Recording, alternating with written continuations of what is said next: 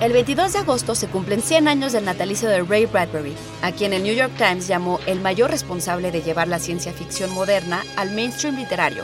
La influencia de Bradbury en el cine, televisión y hasta videojuegos es innegable.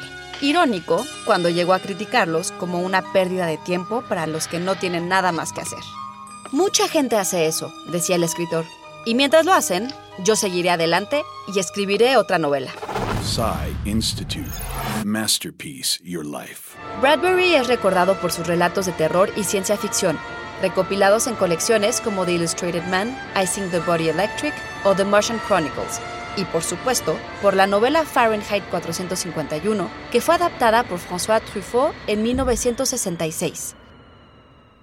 Un artículo publicado tras su muerte por Associated Press señala la ironía en su desdén por los juegos, cuando lo cierto es que Bradbury predijo mucha de la tecnología que impulsan eventos como la E3 e inspiró las historias de esos juegos, así como el capitalismo despiadado, la televisión interactiva y otros gadgets.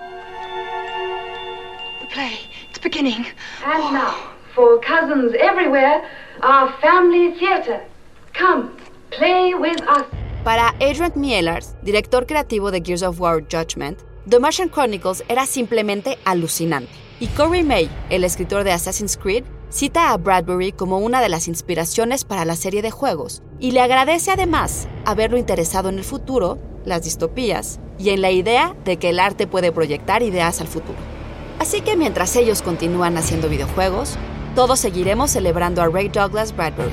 Idea y guion de Antonio Camarillo. Y grabando desde casa, Ana Goyenechea. Nos escuchamos en la próxima cápsula SAE.